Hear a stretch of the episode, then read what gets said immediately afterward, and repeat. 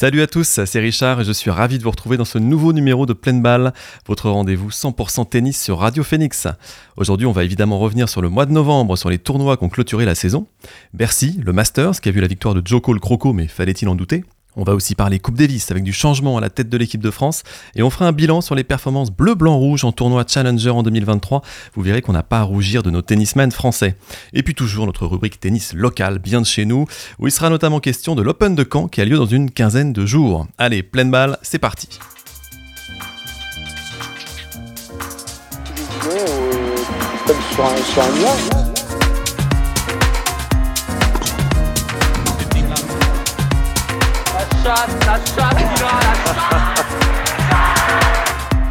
Silence, s'il vous plaît.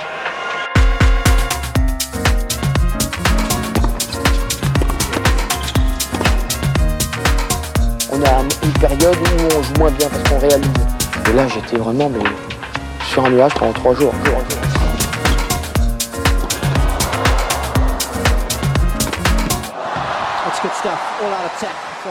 Et j'ai le plaisir d'être bien entouré dans cette émission. Ils sont deux à côté de moi, bien dans leur basket, bien dans leur époque, des hommes modernes. Déjà, on a, on a notre star national qui va bien sûr nous parler de ses performances au calife de l'Open de Caen. C'est Enzo. Salut Enzo. Salut Richard. Et le tombeur de ces dames, le tennisman surfeur du Cotentin, c'est Simon qui est avec nous. Comment ça va J'adore cette présentation, ça va très bien et toi C'est vrai que ça allait te faire plaisir. Je suis jaloux, j'avoue. Ah, la prochaine fois, je ferai mieux, t'inquiète. Mets au surf. Bon Enzo, sans plus tarder, mets fin au suspense. Raconte-nous un peu euh, les qualifs de l'Open, comment ça s'est passé pour toi? Ah. Eh bien, je vais mettre tout de suite fin au suspense, malheureusement. Bah, je ne serai pas euh, au Zénith à jouer les finales troisième série, malheureusement. Ouais, à, grande, à, ta grande surprise, Simon. Ah, on t'a envoyé nos meilleures ondes, important quand même, Enzo. Hein. ça n'a pas suffi. Hein, Qu'est-ce qui s'est passé là? Bah écoute, euh, j'ai quand même gagné un match. T'as passé le premier tour Passé le premier tour. 32, victoire en 2-7, je crois que j'ai gagné 7-5, 6-3. Et j'ai rejoué le soir même. Ah. Ça faisait longtemps que j'avais pas enchaîné deux matchs euh, comme ça dans la même journée. Même pas le soir même en plus, tu m'as dit que tu avais joué à. J'ai joué à 14h30 euh, le premier tour et j'ai rejoué à 19h30 le soir euh, oh. juste après. Après, je me mets à la place des juges arbitres de l'Open de Caen. Il y a beaucoup de monde à faire jouer et ils font de leur mieux. Donc voilà. Je Yannick comprends. Sinner à ta place n'aurait pas joué à mon avis. C'est un hein, autre débat. On, va y revenir, on va y revenir après. Et du coup, le soir, j'ai joué un adversaire qui était quand même d'un niveau un, peu supérieur aux au joueurs de l'après-midi qui était à peu près du même classement, mais qui a été, déjà été, euh, qui était 31, il, était, il a été 15-2, mmh. 15-3. La marche était un peu La marche haute. était un peu haute et euh, je fais un bon match, mais je perds 4 T3, 6 4 Tu n'as pas démérité. Non, voilà, c'est ça, c'est le principal. On est fiers de toi, Enzo, ici. Ah. En tout cas, avec Simon, on est ça me fait plaisir. de toi et euh, tu feras encore mieux l'année prochaine. Évidemment. Toi aussi, tu feras tomber des dames. Alors, on est parti sur l'actualité tennis. alors, le mois de novembre était bien chargé hein, sur la planète tennis. On va commencer par Bercy, ou devrais-je dire le Rolex Paris Masters, le dernier Masters 1000 de la saison, et qui allait révéler les noms des derniers qualifié pour le Masters à Turin. Alors finalement, pas de suspense sur ce point-là, le classement de la race n'a pas vraiment bougé à l'issue du tournoi, et pas de surprise non plus sur le nom du vainqueur, hein. c'est Joko, numéro 1 mondial, tête de série numéro 1, qui va l'emporter pour la septième fois, la routine, le mec joue une finale de Masters 1000 comme nous, on se fait un café. Mais en vrai, pas facile, facile, hein. il y a eu bagarre sur quasiment tous ses matchs, presque toute la semaine ça s'est fini en 3-7, mais pas en finale où il a largement dominé le bulgare Grigor Dimitrov. Alors Dimitrov, c'était la belle histoire de ce Bercy 2023, on voyait bien qu'il jouait l'acier là en fin d'année, mais là il a fait une semaine de maboule où il sort notamment Medvedev, Orkash, Tsitsipas avant de coincer en finale. Peut-être la pression, peut-être la fatigue. En tout cas, il n'y a pas eu de match. Alors la question que je vous pose, Dimitrov a-t-il laissé passer sa dernière chance de remporter un grand tournoi? Je commence. Et bah pour moi oui en fait. J'ai du mal à m'emballer sur son niveau parce qu'il faut dire qu'il a 32 ans et que euh, c'est un peu là ça faisait longtemps qu'on l'avait pas vu en fait à ce niveau à ce niveau-là. Donc j'adore le voir jouer c'est super. Mais son la dernière finale de Master 1000 c'était 2017 c'était à Cincinnati. C'est là où il, euh, où il va aussi en deuxième semaine d'un grand chelem. Il va aussi en finale de Master. Mais en fait depuis 2017 il a jamais été en finale de Master 1000 il a jamais fait une euh, seconde semaine euh, en grand chelem sauf cette année Wimbledon donc c'est une belle histoire il, il, joue mieux mais en fait il joue pas pour moi à son vrai niveau et il oscille toujours entre la 30e et 15e place donc, j'ai du mal à m'emballer, j'ai du mmh. mal à me dire que ça va tenir longtemps. Et donc, est-ce qu'il a laissé passer son l'occasion euh, Sûrement? Je te sens un peu pessimiste là quand même. Un peu, un peu pessimiste. mais je l'adore, je l'adore ce joueur, mais m'emballer là-dessus, j'ai un peu de mal. Eh ben moi, je vais reprendre ton flambeau de l'optimisme parce que, à, contrario, moi j'y crois, tu vois. En fait, je sais pas, c'est un joueur qui est tellement, euh, assez irrégulier quand même, faut le dire, mais qui a des, euh, qui a des pics de forme. C'est, enfin, je veux dire, quand il a, quand il a son pic, franchement, c'est, ça joue très très très Elle fort. peut Elle- très très bien jouer. Cette semaine, enfin, on joué. l'a vu euh, là, la semaine euh, de, de Bercy. Enfin bon, Joko en finale, ok. Il n'est pas question de, de, de l'amener à ce niveau-là, mais Tsitsipas en demi, bon, c'est ce que j'en pense. Mais enfin, je veux dire, il n'y a pas, y a pas eu de, il a pas eu peur de quoi, de se dire bon, c'est un top 10, voire même top 5, le mec, euh, voilà. Non, il est là, il joue, et quand il est dans sa zone, c'est, Ouais. c'est trop beau à voir jouer. Ça me rend tout rentre, c'est, c'est absolument Puis fou. je pense en plus qu'il sait, il sait qu'il il peut sait. très bien jouer. Il sait, mais oui, il le sait. Il le sait, il a été 3 hein, quand même. Il a été troisième mondial, faut pas l'oublier. Et euh, non, moi j'avoue que j'y crois encore. Alors là où je te rejoins un peu, Simon, c'est que la fenêtre de tir est réduite. hein. Et comme tu dis, il a 32 ans, il va avoir 33 l'année prochaine. C'est. Mais il faudrait que Ah, cette bonne Ça, passe va ça, vienne vite quand même. hein. Alors moi je suis un petit peu optimiste parce que effectivement comme l'a dit Simon, euh, il oscille entre la 20e 30e place depuis maintenant quelques années. Ouais. Euh, mais là il a pas gagné un titre depuis euh, 2017. Mhm. Euh, mais cette année en 2023, ça faisait très longtemps que ça n'était pas arrivé, il a enchaîné deux finales quand même cette année. Ouais. À Genève, bon c'est Genève, et puis surtout à Bercy. Donc peut-être qu'il est en train de remonter un peu une petite pente, on lui souhaite. La fenêtre est réduite, mais peut-être que pour l'année prochaine on pourra avoir des bonnes Ouais, surprises pourquoi pas avec, euh, avec euh, le baby euh, Federer comme on l'appelle. hein. Moi je suis assez fan de, de Dimitrov, c'est vrai À l'époque. à l'époque. Ok, bah écoutez, on verra ça l'année prochaine. Peut-être qu'on en rediscutera, ça fera l'objet de, de nouveaux débats. En tout cas, dans ce Bercy, on a aussi droit à une belle polémique. Polémique autour de la programmation et autour surtout du forfait d'Yannick Sinner. On a vite fait parler tout à l'heure. L'Italien, auteur d'une super fin de saison, est donc très attendu à Paris. Rappel des faits, Sinner termine son match du deuxième tour contre McDonald's à 2h du matin et son huitième de finale est programmé le lendemain, bon ça c'est normal, mais en session de jour sur les coups de 16h. Et il décide donc de ne pas jouer son match face à Dominor. Est-ce que pour vous c'est normal, c'est pas normal? A-t-il eu raison de ne pas jouer? Oui, complètement. Oula, c'est Enzo, c'est absolument- tranché ça comme avis. Ah oui, oui, oui, mais c'est normal. Il n'a, enfin, je sais. Les- La programmation est ce qu'elle est, c'est compliqué à faire. On a toujours des, de l'aléatoire qui vient se glisser là-dedans parce qu'on ne sait pas comment les matchs vont se dérouler, combien de temps ça va durer, etc. Mais euh, bon, le mec finit à 2h30 du matin, quand même, 2h30 du match. c'est pas à cette heure-là qui se couche. Et c'est pas à cette heure-là qu'ils se couchent, hein, parce que oui, les sportifs, ils ont une vie de rêve. Non, certes, ils ont une belle vie, mais faut pas oublier, le mec finit à 2h30, il faut qu'il rentre, il faut qu'il se douche, récup, ma- soins, massage et compagnie. C'est-à-dire qu'il est pas couché avant 4h, 4h30 du mat.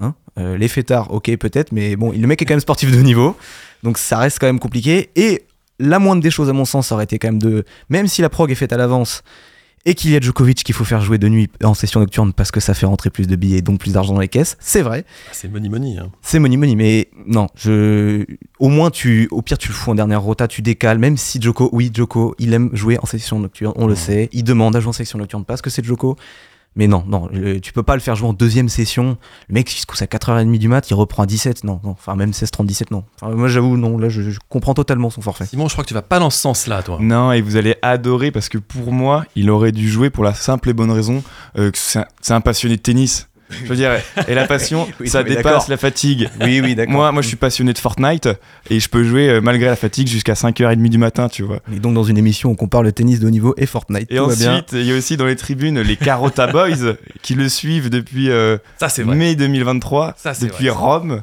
Et ils le suivent tout le temps, tous les tournois. Donc le minimum, ça aurait été de, de jouer. Tu veux dire qu'il a pas respecté ses carottes à boy Non, en vrai, c'est les seuls arguments que j'ai trouvés. Sinon, Enzo, je te rejoins. euh, C'est Merci. C'est une boutade, c'est une boutade cette organisation du Non, mais Bercy. c'est vrai que c'était, c'est, c'est, c'est, c'est critiquable largement. Après, c'est vrai que pour le public, on se met à la place du public. Bon, bah, oui, c'est sûr que t'es un peu dégoûté quand tu vois pas ton match. Mais la programmation, je pense qu'on va beaucoup en reparler euh, la prochaine année aussi, parce que c'est des sujets qui reviennent souvent et pas que à Bercy. Donc, on verra un peu comment, euh, comment le circuit évolue euh, autour de tout ça. Alors, avant de s'intéresser aux Masters, qui est le point d'orgue de la saison, hein, petite parenthèse cocorico quand même, il y a eu des tournois mineurs, des ATP 250 la semaine juste avant les Masters, et Ferrarissime et incroyable, deux victoires françaises la même semaine. Hugo Humbert déjà qui gagne chez lui à Metz et qui confirme sa place de nouveau numéro 1 français, il est 20e mondial, un belle remontada, parce qu'en janvier il était quand même encore euh, centième, hein, on l'avait dit. Alors certes, il a battu des joueurs qui étaient à sa portée, tous en dehors du top 50, mais il faut quand même les gagner ces matchs-là, et surtout à domicile, devant ses proches. Ça rajoute un peu de pression, donc bah, bravo Hugo quand même. L'autre Français qui a gagné, c'était à Sofia en Bulgarie, c'est l'inusable, l'inoxydable. Adrian Manarino, Enzo, je vois ton grand sourire. Alors pareil, il n'a pas battu de top joueurs dans ces deux tournois, il y a eu des cascades de forfaits. La lutte pour le Masters a été déjà réglée depuis Bercy, donc les plateaux n'étaient pas très relevés, mais quand même, Quelle saison de Manarino Enzo, il y a une stat un peu folle qui t'a beaucoup plu pour illustrer la performance de notre divin chauve. Ouais, c'est clair. Euh, merci à Je sais maths, compte Twitter, que si vous ne connaissez pas, vous pouvez aller voir. Excellent compte. C'est excellent compte, vraiment. euh, ça sort mais des stats à ne plus savoir quoi en faire. On dit, on dit X. on dit X, oui, pardon, je suis un ancien. Non, Twitter, c'est mieux. À, à jamais Twitter. Et euh, non, vraiment un compte vraiment ultra intéressant pour ceux qui aiment le tennis. Si vous voulez des stats, vous allez dessus. Il y a vraiment tout et n'importe quoi. Et il y en a une qui m'a particulièrement plu concernant Manarino. Il y a quatre joueurs depuis le début de l'Air Open qui ont réussi à remporter euh, trois titres ou plus, donc même quatre du coup pour Manarino.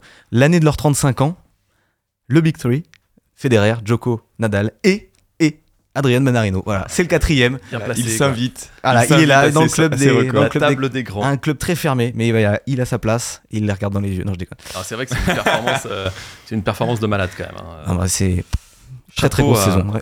Chapeau à Manarino et on espère qu'il fera. euh, Qui je sais cru pas s'il fera aussi bien l'année prochaine, mais bon, qu'il va, continuer sur sa lancée en tout cas.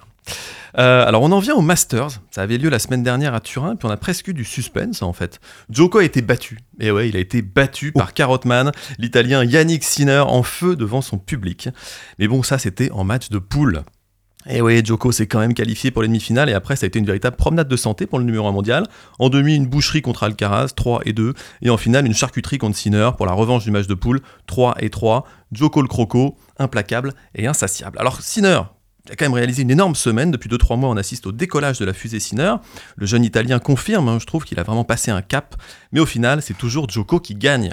Le Masters, 3 grands chelems, finale à Wimbledon, rien que ça. Federer n'est plus là. Nadal, euh, est-ce qu'il est vraiment encore là On le saura l'année prochaine. Mais personne n'est au niveau du Big Three. Pour moi, hein, la relève n'est pas encore là. C'est mon avis. Est-ce que vous êtes d'accord avec moi? Oula, vaste question. Ah, Bah, grosse, vrai, question, ouais. grosse question. Plus que le Big Three, parce qu'aujourd'hui, il n'y a plus Federer et Nadal, il a une petite jambe un petit peu en vrac. Donc, euh, c'est plus euh, qui est-ce qu'il y a derrière Djokovic. Et c'est vrai qu'on a vu une, une première génération avec Medvedev, Tsitsipas, Zverev, où on s'est dit pourquoi pas, euh, est-ce qu'ils vont aller euh, changer un peu euh, l'ordre des choses entre Nadal et Djokovic?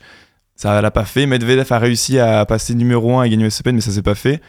Là, après, il y a eu la nouvelle, un peu régénération entre Rune, je pense, à Alcaraz et Sinner. Sinner, ouais. Mm. Donc euh, là, pareil, on se dit, ah, est-ce qu'il va se passer? Et encore une fois, donc plus que le Big Three, Big Three, Big Three, Le gros 3.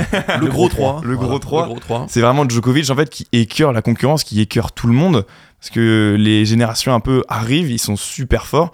Djokovic reste numéro 1 et surtout quand on le voit euh, au Master et à Bercy, il écrase vraiment tout le monde. Donc c'est assez impressionnant. Après, il faut quand même souligner qu'il y a quand même des, euh, un peu des, des coups de génie, des coups d'éclair. Je pense à, Alcaraz qui à Wimbledon euh, cette, année le bat en finale. Donc c'est assez exceptionnel. Et euh, Alcaraz quand même, ah, il a à peine 20 ans, il a déjà gagné deux grands chelems, il a été numéro 1 mondial, alors que Djokovic à 20 ans, il avait simplement un, euh, juste, euh, juste gagné l'Open d'Australie contre Tsonga. Je lui pardonnerai jamais d'ailleurs. Donc euh, ouais, est-ce qu'ils ont le niveau du Big Three Euh, Je sais pas. Mais moi, je trouve que tennistiquement, que ce soit Alcaraz, tu viens d'en parler, Runeux, qui a quand même eu des très bons passages aussi, Sinner, là, en fin de saison, tu sens qu'au niveau tennis, ils sont pas loin. Quoi. Ils l'emmerdent, Djoko. Ah oui, Sinner, il l'a quand même battu clairement. là Bien sûr. euh, au Masters. Mais moi, j'ai l'impression que c'est plus dans la tête, quoi. Mentalement, euh, tu sens que Djoko, il a quand même une, une longueur d'avance qui est monumentale. Et tu te rends compte aussi que sur la durée, sur une année pleine, sur un tournoi en entier, eh ben, faut réussir à tenir le rythme, euh, la pression, les nerfs d'acier, etc. Tu sens que Djoko, là-dessus, mais il est sur une autre planète. Bah, il les autres, euh, les autres, ils n'arrivent pas à tenir. Ouais, c'est clair. Alcaraz, il gagne à Wimbledon, mais derrière, on sent qu'il fait une fin de saison là. Il est tire la langue, soit hein. dans la tête euh, ou physiquement. Voilà, ils n'arrivent pas à tenir sur la distance. Alors, est-ce que ça va s'améliorer ou pas?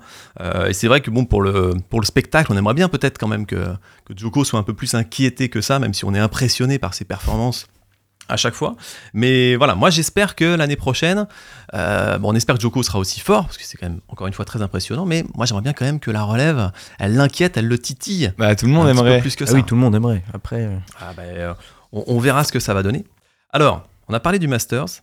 On a quand même eu un Français en demi-finale du Masters. Et oui, Édouard Roger Vasselin, voilà, ERV, s'est incliné aux portes de la finale avec son partenaire mexicain Santiago González. J'aime beaucoup ce petit Muy nom. bien. Ouais, très, euh, très euh, calor. Des nada. Ils ont perdu contre les futurs vainqueurs, la paire Ram et Salisbury, qui remportent un deuxième Masters d'affilée. Ils sont forts tous les deux, hein, 14 titres depuis Ouais. 2019, c'est quand même pas mal. Et puis début novembre, c'était aussi les Masters femmes à Cancun, au Mexique. Alors Enzo, tu vas nous en parler un peu après de, de ce choix de Cancun, la très exotique. mm, mm. Iga Swiatek a roulé sur ses adversaires, elle s'est marrée, hein. aucun set concédé, une moyenne de 4 jeux encaissés par match. on parle Ouais, du Masters, hein. on parle du Masters, elle a été face aux meilleures joueuses du monde. En finale, la polonaise a infligé un 6-1, 6-0 à Sabalenka. Donc énorme performance de la joueuse classée numéro 1 mondial. Euh, J'espère qu'elle s'est pas trop ennuyée cette semaine quand même. Et en double, euh, c'est la paire germano-russe Sigmund Zvonareva qui l'a emporté. Alors, on va parler de ce choix de Cancun. Enzo, c'est l'heure de la faute de pied. Non Non, j'ai vérifié avant J'ai pas bougé mon pied Ouais, du coup, euh, Cancun, euh, c'était la ville qui accueillait ce Masters féminin 2023. Euh, première euh, explication de ce choix, normalement, euh, la WTA avait signé une convention et un accord avec Shenzhen en Chine pour accueillir de 2022-2030 le Masters féminin. Or, depuis cet accord, il y a eu l'affaire Peng Shuai, que vous, vous en avez entendu parler, euh, donc une joueuse qui a ouvertement critiqué le Parti communiste chinois en 2020 ou 21, je ne sais plus exactement. 2020, je crois. Et globalement, depuis, on n'a plus de nouvelles d'elle. Globalement, c'est ça. hein. Donc, il a fallu trouver une, une ville de, voilà, une ville où parachuter cette compétition. Et du coup, c'est Cancun qui a été choisi en septembre, voilà, en septembre pour une compétition en novembre. Ça fait un peu juste. Ça fait un peu juste quand même. Hein. euh, c'est un peu fait à l'arrache. Et ben, bizarrement, ça s'est vu. hein. Franchement, c'est bizarre comme quoi. un hein. peu, là, t'as noté quelques petites Ouais, euh, non, parce que bizarreries. c'est ouais. Alors déjà, première chose moi qui me le master euh, homme, c'est en indoor, le master femme, c'est en outdoor. Pourquoi? Je, je, je n'ai pas d'explication. Euh, en plus, Cancun, euh, bon, vous avez fait un peu de géographie à l'école, le Mexique, tout ça, tout ça. Le climat là-bas, c'est un peu, voilà, ça peut être un peu olé olé justement en ces- dans cette période de l'année. Et ben là, cette année, bingo, ils ont eu tout ce qu'ils pouvaient avoir, des pluies torrentielles, des vents, mais pff, je sais même pas les, les rafales de vent qu'il y avait, c'était euh, absolument ahurissant. Demandez au parapluie de Coco Gauff qui s'est littéralement explosé en vol. Je pense qu'ils l'ont dû retrouver à Hawaï à peu près, quelque chose par là. Ah ouais, C'est euh, ah ouais non franchement c'était euh, à la limite d'en rire mais rire jaune quoi c'était gênant les tribunes sonnaient creux mais alors c'était quelque chose C'est-à-dire qu'en Coupe Davis, tu crois ou- ah ouais non franchement là c'était pire que ça. Vraiment la. Coupe Davis à côté c'est euh, c'est la finale de Coupe du Monde hein, je vous assure. ah ouais non non non. Il y a des cours mais qui étaient vides vraiment il y a des matchs de, de double en poule c'était vide absolu. Donc euh, quand même le Masters ça me dérange un peu. Euh, des matchs du coup avec les conditions climatiques qui ont été reportés de, de 5 jours. Écoutez bien 5 jours hein. le match Pegula Goff en poule de double c'est comment euh, a commencé le mercredi. Il a fini le dimanche parce Ah, que bah, Goff était plaisir. aussi Le plus long match du monde. était aussi engagé en simple. Et en simple, bah, le- le- la météo a choisi pas entre simple et double. hein. Donc les matchs ont aussi été reportés en simple. Donc le match s'est fini 5 jours après. Euh, donc Goff en demi, les demi qui se sont joués plus tard que prévu, la finale qui s'est jouée le lundi au lieu du dimanche parce que le dimanche c'était juste pas jouable, des cours qui étaient boulonnés la veille et des tribunes qui se sont cassées la figure. Enfin c'était le fiasco de A à Z. En spectacle. Ouais, vraiment, le grand spectacle. Et un tel fiasco que ça va même peut-être faire tomber le patron de la WTA, Steve Simon, qui, avait, qui a vraiment été fragilisé suite à un- ce fiasco sans nom. Il avait déjà été un petit peu mis en difficulté il y a quelques chahuté, semaines. ouais. Mm. suite à un courrier reçu de la part de l'association des joueuses professionnelles qui demandait des avancées concrètes sur le circuit de la WTA, notamment en termes de prize money plus équitable sur certains tournois et de l'accompagnement des joueuses, entre autres sur, euh, durant leur période de grossesse et leur retour de grossesse. Réponse euh, mitigée de WTA euh, à le- aux yeux des joueuses. Donc déjà fragilisé Steve Simon et encore plus suite à cela, Martina Navratilova a demandé publiquement sa démission dans une, dans une interview. Mhm. Donc euh, ça, sent pas pas, bon. très bon pour Ça lui sent quoi. pas bon. Mais c'est vrai que c'était un fiasco de A à Z et on ne veut pas trop revoir ça quoi. Franchement, ça a évité. En tout cas, ce qu'on va garder, c'est que euh, Ziatek s'est vraiment baladé euh, Ah, ça, cette semaine-là, ça c'est sûr. Euh, on va s'intéresser maintenant à la Coupe Davis. Alors la Coupe Davis, euh, hein, ce week-end, il y a les, les phases finales. Ça, on en parlera dans, une, dans notre prochaine émission. Là, on va s'intéresser un peu à l'équipe de France. Il y a eu du mouvement ces dernières semaines au sein de l'équipe de France. Le capitaine Sébastien Grosjean a quitté le navire. Il a fallu trouver son successeur. Alors plusieurs noms sont sortis. Tsonga, Lecomte, Simon, Bartoli notamment.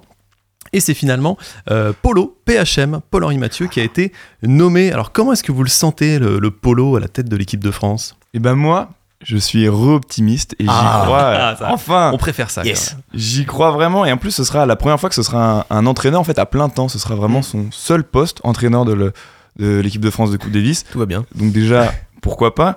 Et il a la lourde tâche de faire gagner une petite médaille au JO. Ça serait bien, ça. Et en plus, autre point où je me dis, Hmm, pourquoi pas, euh, en- depuis 2021, il est au sein même de la FFT puisqu'il a un poste de directeur euh, du haut niveau de la FFT. Donc il connaît les joueurs, il connaît les infrastructures. Donc euh, c'est top, ça me donne envie de rêver. Et J'espère qu'il va réussir un, un nouvel exploit comme en 2006 contre Nadal. Bon, il l'avait pas gagné, mais, mais Eh oui, non, il mais- avait fait chavirer les cœurs. Il avait fait chavirer les cœurs. Ah oui, les émotions, on les a eues avec Polo. Moi, c'est pour ça que je pose la question, parce que Paul-Henri Mathieu en, en Coupe Davis, c'est quand même aussi et surtout la Coupe Davis 2002. Oui. Euh, voilà, Ce euh, match. contre la Russie, ce fameux match. Il, il passe à deux points euh, du match, on y croit tous. Il, il aurait dû vraiment le gagner ce match. Après, en plus, ça a mis sa carrière dans- sur des mauvais rails, je dirais. Ouais. Il s'en est voulu un peu toute sa vie. Et voilà, moi, quand j'ai appris ça, Paul-Henri Mathieu à la tête de l'équipe de France, j'ai tout de suite pensé à la Coupe Davis euh, 2002. Si mince, quand même, j'espère euh, qu'il va pas nous refaire vivre ce même genre d'émotion. Parce que mentalement, il était un peu friable, le Polo, quand même. Il avait un tennis de feu, mais ah, dans la tête, ça suivait pas malheureusement toujours. Donc là, j'espère que ces jours, il va réussir à les pousser euh, du bon côté euh, pour qu'il réussisse à faire ce que lui, malheureusement, euh, n'a pas réussi à faire. Donc. J'étais un petit peu sceptique sur ce point-là, mais après, en vrai, je suis un gros fan de Polo depuis très très longtemps et j'espère vraiment qu'il va, qu'il va nous porter vers les sommets. T'es d'accord avec ça, toi, il me semble, Enzo? Ouais, c'est vrai que, bah, comme tu as dit, Simon, c'est un choix qui me paraît assez cohérent. Euh, comme tu dis, il, a- il est déjà dans les structures de, de la FFT depuis deux ans. C'est un joueur qui est quand même assez reconnu euh, unanimement. Enfin, je, voilà. C'était le cut final, c'était lui ou Gilles Simon. hein. Mm. C'était les deux vraiment qui sont détachés euh, jusqu'aux dernières heures avant la nomination. Quitte à choisir entre l'un ou l'autre, oui, plutôt aller sur celui qui connaît déjà le fonctionnement fédéral et compagnie. Surtout qu'il y a quand même un gros enjeu, tu l'as dit, dans moins d'un an, ça va venir très très vite les JO. Donc euh, c'est dans six mois, enfin, je- Ouais. enfin, ouais, donc, ouais, un peu plus, mais voilà, enfin, ça va venir très très très vite. Donc euh, oui, j'ai envie d'y croire aussi, il faut, de toute façon. Parce Eh ben, que on, on va tous être optimistes comme il faut. Simon. Voilà, on n'a pas le choix.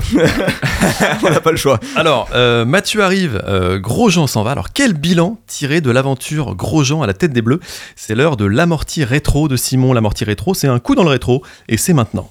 Jingle. 3, 4. Faute, faute, faute, faute, faute, faute, faute, faute, faute, faute, faute,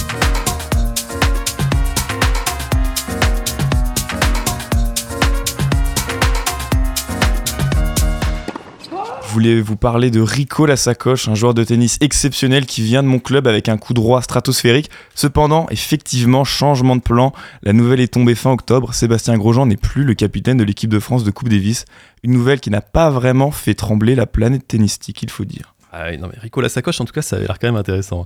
Euh, alors moi, Simon, je suis quelqu'un de très terre à terre et j'ai même pas senti les secousses de ce changement de capitanat là. Pourtant, Grosjean, c'était un, un poids lourd du tennis français. On en a un peu parlé, Seb Grosjean, c'est un loulou qui fait partie du gratin plus plus du tennis mondial. Un joueur qui a, qui a joué durant le début des années 2000, de 97 à 2009.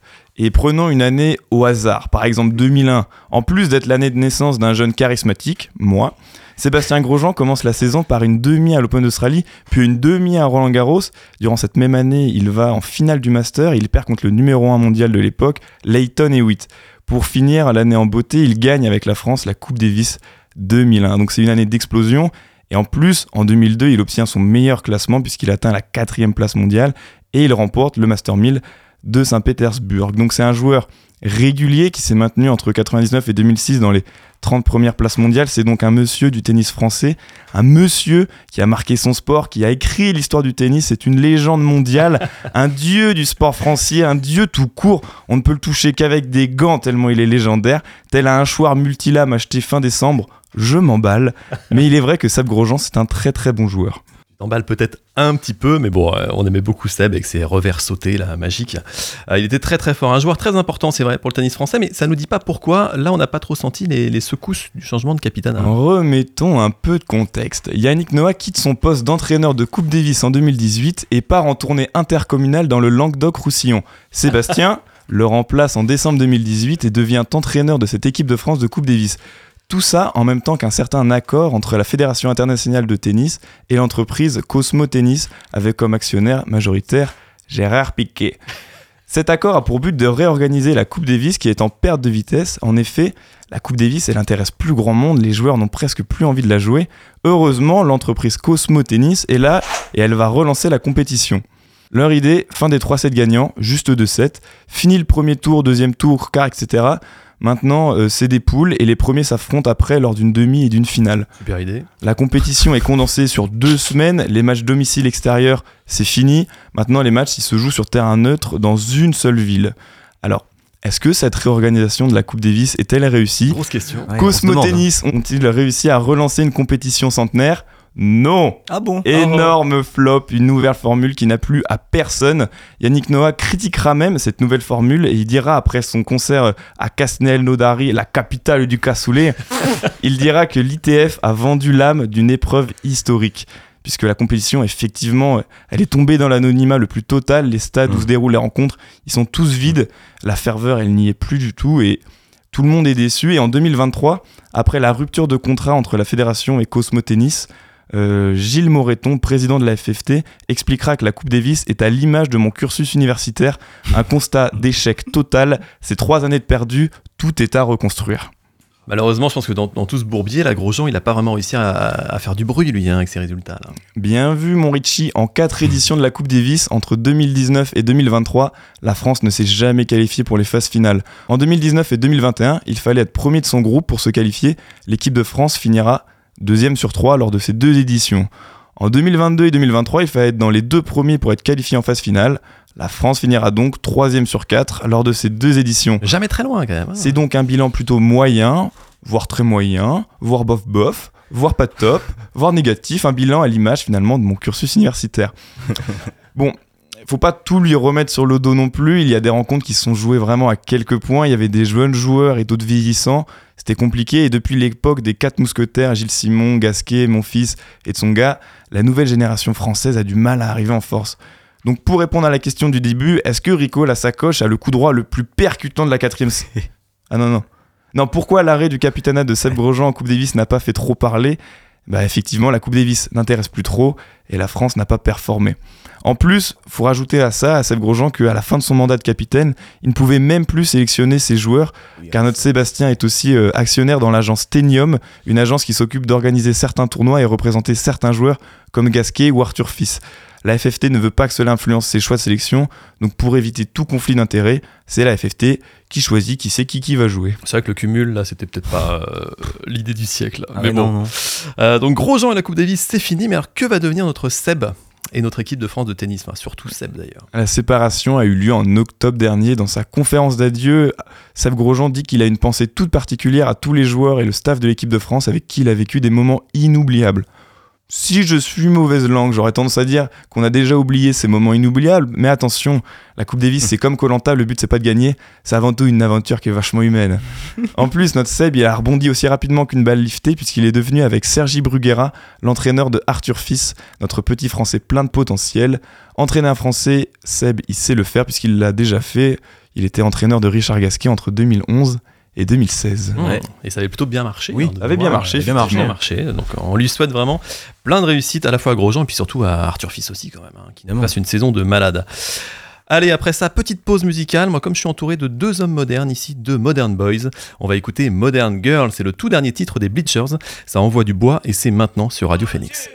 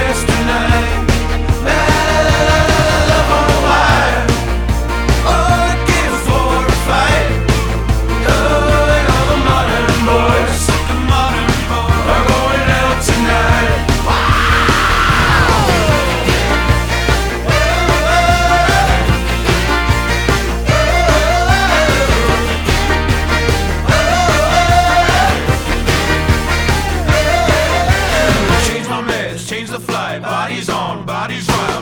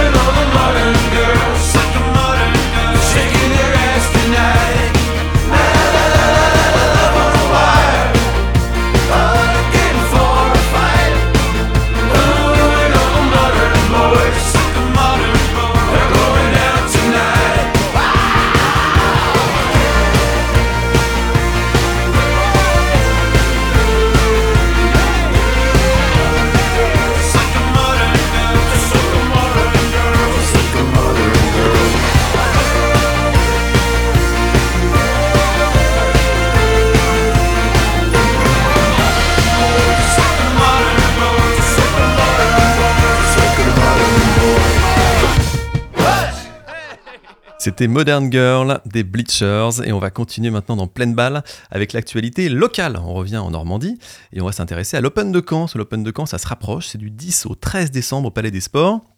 On vous l'avait expliqué, les qualifs ont eu lieu pendant les vacances de la Toussaint, et puis Enzo, tu nous en parlais en début d'émission.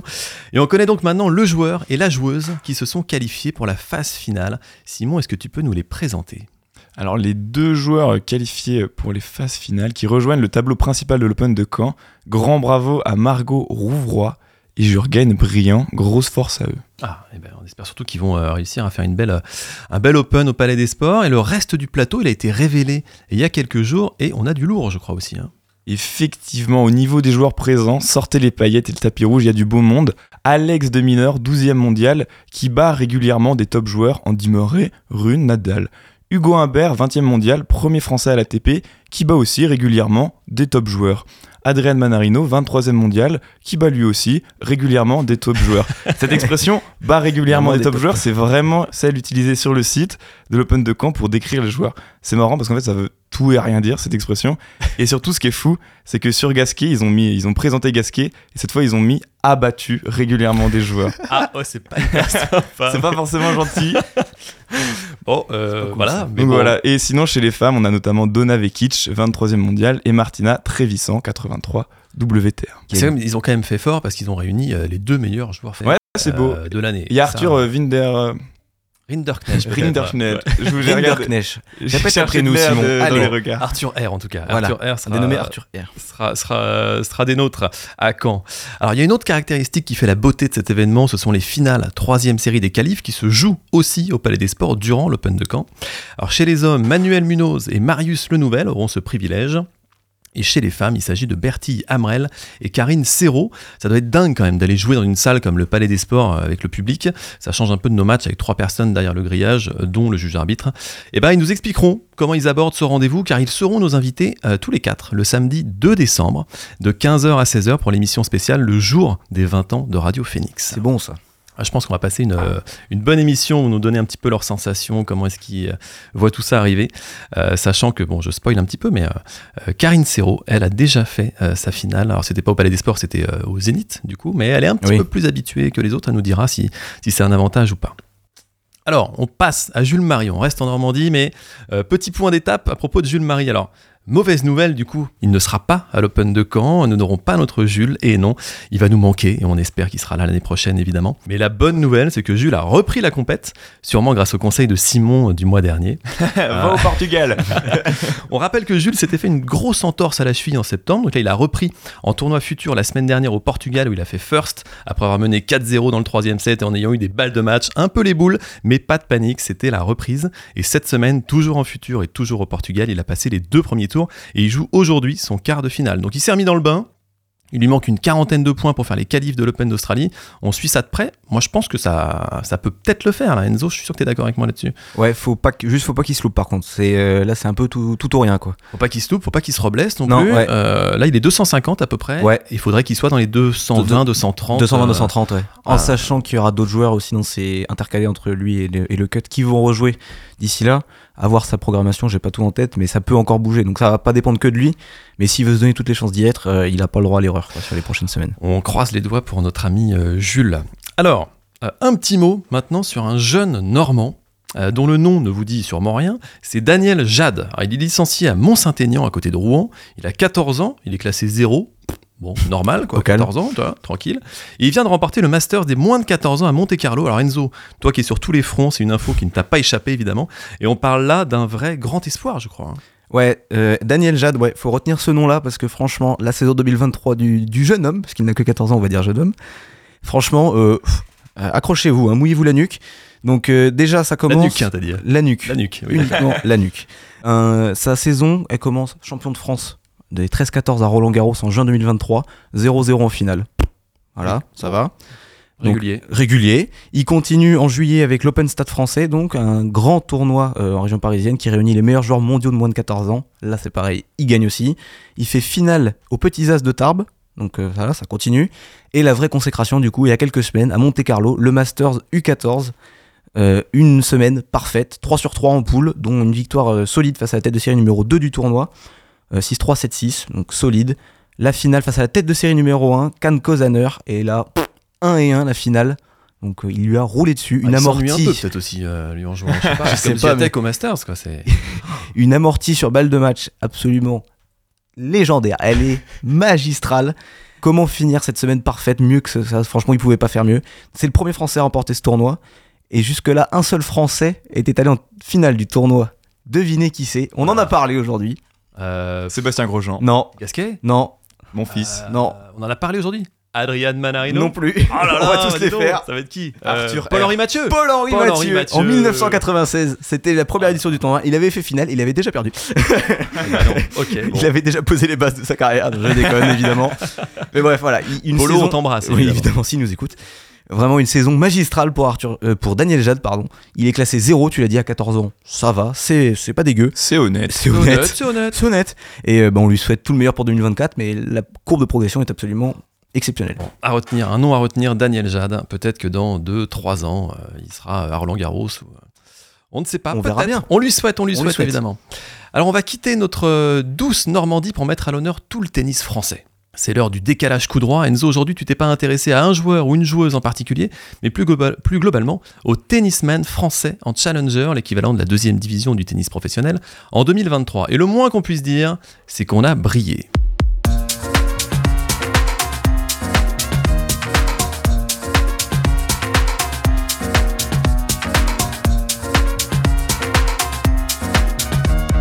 Ouais, tout à fait. On va mettre un peu de lumière sur le parcours des Français en Challenger en 2023.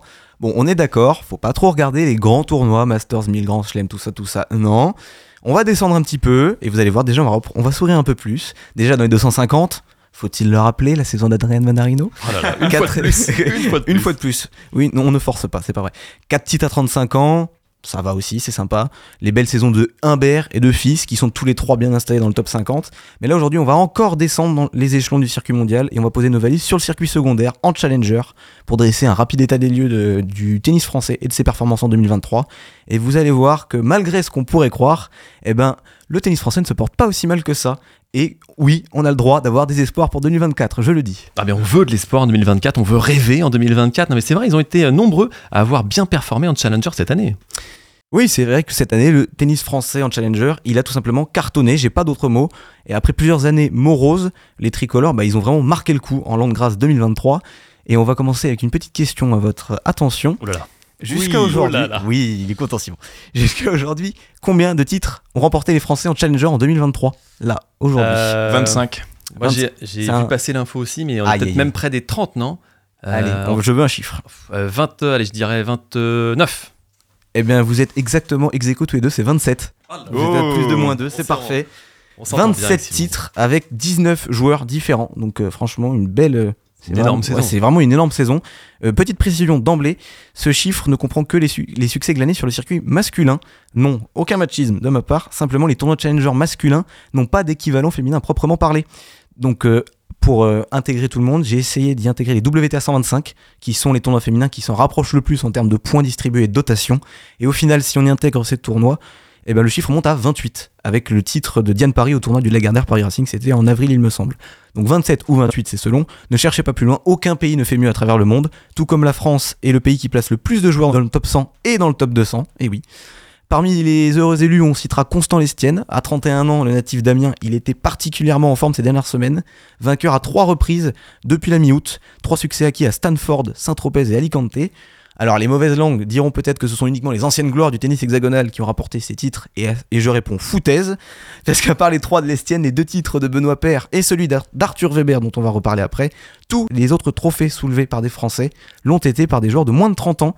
Le tennis français a donc encore de quoi espérer, et oui, surtout avec des jeunes prometteurs comme Arthur Cazot, Giovanni Mpecci Péricard ou encore Hugo Blanchet et Kyrian Jacquet, deux vainqueurs récents en Challenger et qui connaissent une folle ascension cette année, avec plus de 100 places gagnées pour Blanchet et plus de 250 places pour Jacquet. Ouais, ouais, 250. Tous les deux sont aujourd'hui aux portes du top 200. Donc oui, si on fouille un peu, on peut trouver des Français qui perfent bien.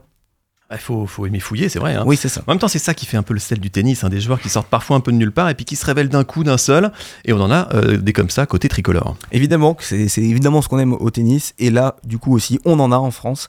Comment ne pas parler d'Arthur Weber hein, Son année 2023 totalement folle. Il était encore moins 15 en septembre 2022.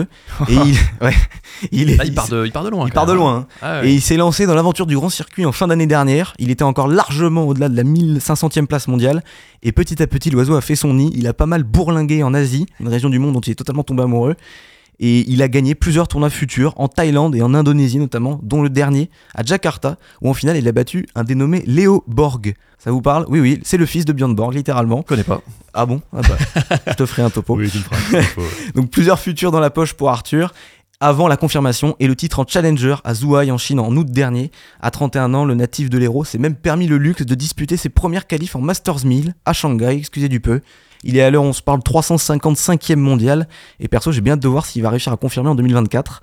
Une autre révélation de l'année 2023 en Challenger côté bleu, lui, on en a déjà un peu plus entendu parler, mais tout de même, quelle année de Terence Atman. Le gaucher a lui remporté deux titres en Challenger cette saison, dans une tournée en Chine qui lui a particulièrement réussi puisqu'il a levé les bras à Guangzhou et à Zhangjiagang. Je vais y arriver. Tu peux le répéter celui-là? Zhangjiagang. Ouais, voilà. pas mal. ouais, pas mal.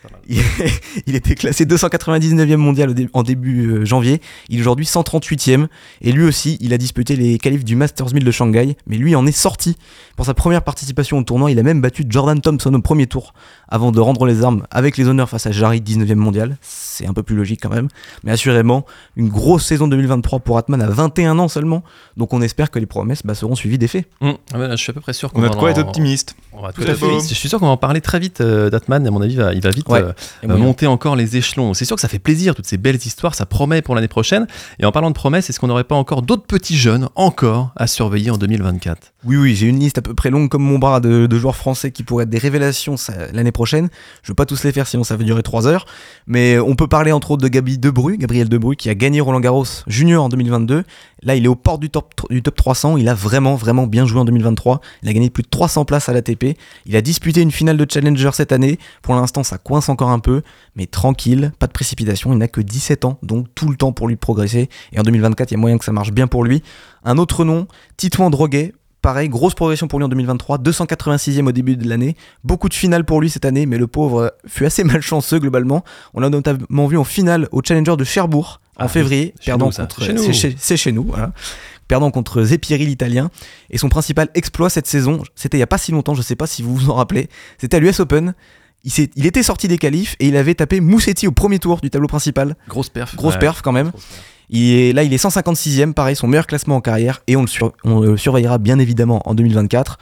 Là, à la volée, j'ai encore une ribambelle de noms, mais je vais m'arrêter. Il a le bras long. Il a le bras long. Très long. hein, donc, mention, honorable à, mention honorable à Aaron Mayo, Matteo Martino ou encore Clément Chidec, d'autres jeunes qu'on suivra attentivement en 2024. Et évidemment, parmi ceux-là, un peu moins jeunes, mais on suivra notre chouchou, Jules Marie quand même. Mais Jules Marie, voilà, on va pas dire que c'est un espoir, mais euh, bon, en tout cas, il est euh, quasiment à son meilleur niveau, hein, Jules. Donc, euh, euh, pourvu que ça continue de monter encore. On a quand même des, des Français là. euh, moi, je souhaite vraiment de tout cœur euh, qui, qui, qui perce et puis qu'il aille encore plus loin. Euh, mais si jamais on doit en parler toutes les semaines, euh, va falloir s'habituer à son nom, hein, Giovanni Mpecci Pericard. Ah, celui-là, moi, je pense que je l'appellerais euh, GMP parce que ça sera un peu plus facile. Ou juste Giovanni, Alors, euh, c'est quasiment la fin de notre émission. déjà. Et j'ai quand même une mini quiz encore une fois euh, pour vous. Ah Euh, oui. Soyez prêts, soyez prêts. On était resté sur un 1 partout la dernière fois. Ça, Tu On te va voir. du score Pas mal. Ah bah quand même, attends. Et puis euh, là j'ai encore deux points à distribuer là. Attention. Alors on en a parlé un petit peu en début de l'émission. Euh, je vous ai dit qu'on avait eu deux Français là à Metz et à Sofia qui avaient gagné la même semaine euh, un tournoi. C'est assez rare. Est-ce que vous savez quels sont les deux, dernières Fran- les deux, les deux derniers Français à avoir gagné simultanément un tournoi? C'est pas si vieux que ça. pas si vieux que ça. C'était en 2018. Ouah. Deux Français. Et c'était en début d'année, en janvier même pour être précis. Ah ouais. En janvier, Oh, il y a- il y a déjà Manarino 2018. dedans Non. Il n'y a pas du Manarino. Merde. Il n'y a pas du Manarino. Benoît Père revient des fêtes, donc c'est pas lui. Pas non lui. Ah bah non, Benoît, il décuve encore là, Benoît Père en. Donc janvier. euh, c'est Mon sûrement fils. mon fils, Gaël, mon fils, qui l'a dit en premier? Enzo. Oh là là je sais là, pas. ça s'est joué à, Il est à un cheveu là. Je sais pas Ouais, si on a fils. ralenti, mais. euh, euh, Et allez. Gasquet, allez hop. Non, pas Gasquet. Alors, Tonga, non plus. Simon, Gilles Simon, Simon. Bah, de exactement. de Oh là là, partout encore encore une une égalité. Oh, vous êtes indépartageables tous les deux. On se suit. Gilles Simon qui a gagné à Pouneux Ah en oui. janvier 2018 pendant que Gaël Monfils lui gagnait à Doha. Il avait fait une semaine de dingue aussi d'ailleurs, il avait fini par gagner contre Roublev en finale, euh, Gaël Monfils. Mais bon, la Monf qui est toujours, toujours euh, sur le circuit, euh, toujours à fond. Toujours euh, là. et on espère qu'il va encore nous, nous claquer 100. des super perfs l'année prochaine. Et bah écoutez les gars, on va s'arrêter là. C'est la fin de notre émission. Et on se revoit la semaine prochaine, samedi 2 décembre, de 15h à 16h, émission euh, spéciale avec euh, nos quatre invités dont on a parlé tout à Tout à l'heure. fait. À bientôt tout le monde. À Salut. bientôt les Salut, loulous. salut. Bisous.